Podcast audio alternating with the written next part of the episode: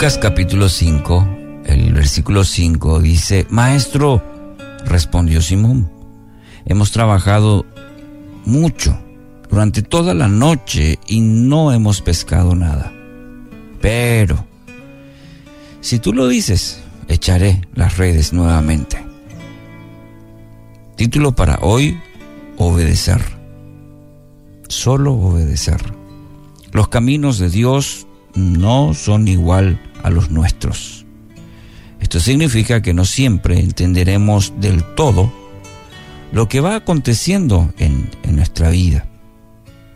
Si solo bastara nuestro entendimiento, o quizás el sentido común, o el conocimiento, bueno, entonces no sería necesario lograr de Dios, de su Espíritu Santo, a través de su Espíritu Santo, o, meditar en la palabra de Dios, en buscar en, su palabra dirección a nuestra vida. Mire lo que dice Proverbios 3, 5 al 6. Confía en el Señor con todo tu corazón.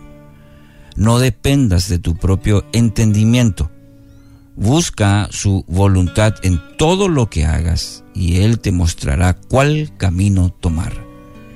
Busca su voluntad dice el texto, en todo, en todo lo que hagas. No es una cuestión solamente espiritual o no es una cuestión que cuando estoy confundido o, cuando estoy en problemas, ahí voy a buscar la voluntad de Dios. Y como algo mágico, Él me va a mostrar el camino. No, no, no, no es así. Esa confianza que habla el libro de Proverbios es de todo corazón, es una dependencia en la voluntad de Dios y no en nuestro entendimiento. Y esto fue lo que le pasó a Pedro, a Simón, hombre, hombre de mucha experiencia en el tema, en este texto nos habla de la pesca. Era un experto, era un entendido. Eh, primer punto ahora, conocía el tema.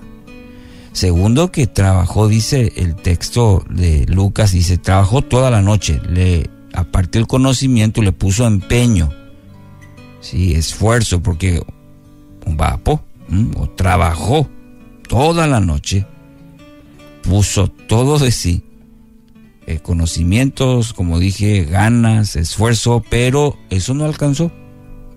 Y nos da un poco la pauta comparando eso con nuestra vida.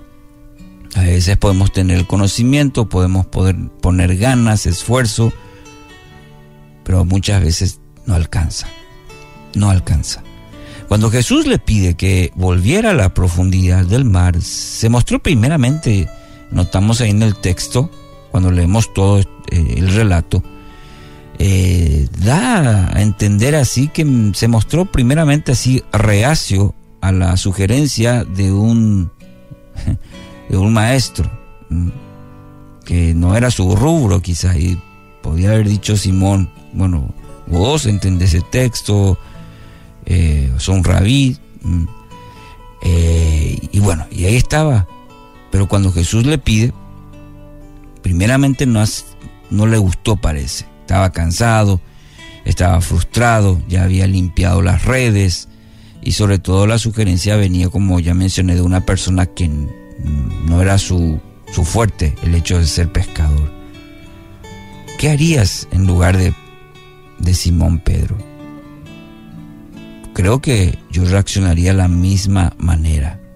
No tenía sentido lo que Jesús acababa de ordenar.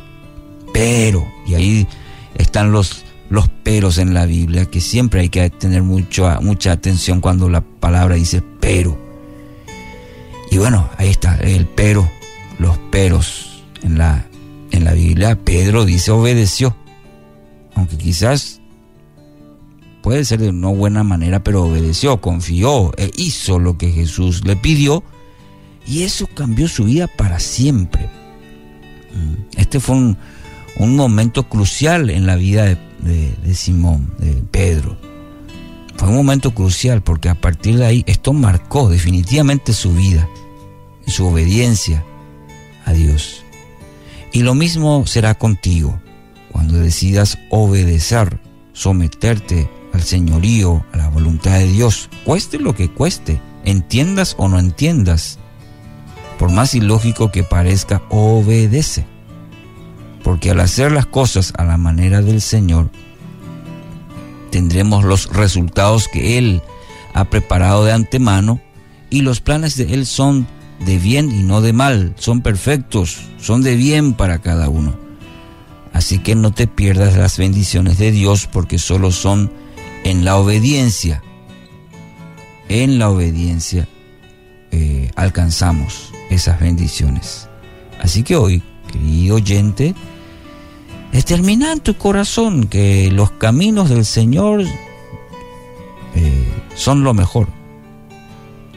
Y no solamente determinate, caminá en ello, en obediencia. Esto va a traer grandes beneficios a tu vida. Que así sea, en el nombre de Jesús.